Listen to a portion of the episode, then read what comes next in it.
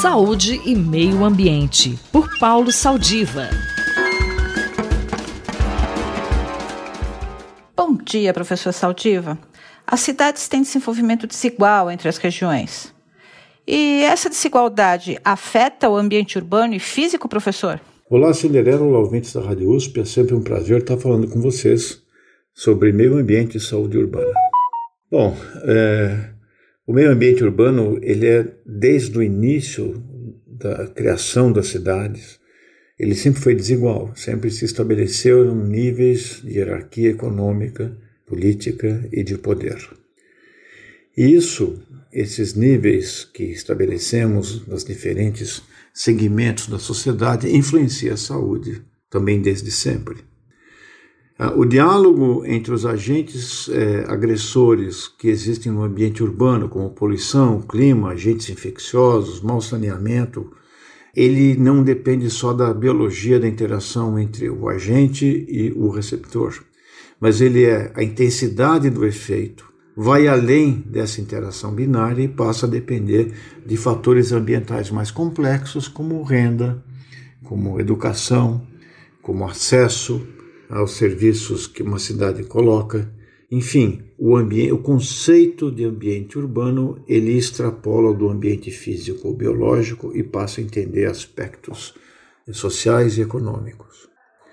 Bom, e, e no caso da atual pandemia, isso ficou claro, porque o risco de adoecimento e de morte é, ele é muito variável no território e é influenciado pelo nível econômico. E assim sempre será. Então, é, eu acho que é, nesse momento nós passamos a ter uma visão muito mais clara de que são necessárias políticas públicas e oferecer oportunidades para reduzir essa desigualdade que em São Paulo se acentua, como, por exemplo, é fácil de ver ao caminharmos pelas calçadas do centro, aqueles que podem fazê-lo, como eu, por força do meu trabalho, eu saio de casa, e vemos que se avolumam é, o, o, número, o, se avoluma o número de pessoas que ganharam as calçadas como moradia pela incapacidade econômica é, de pagar pela sua moradia devido à crise. Professor, qual será a melhor solução para esse problema?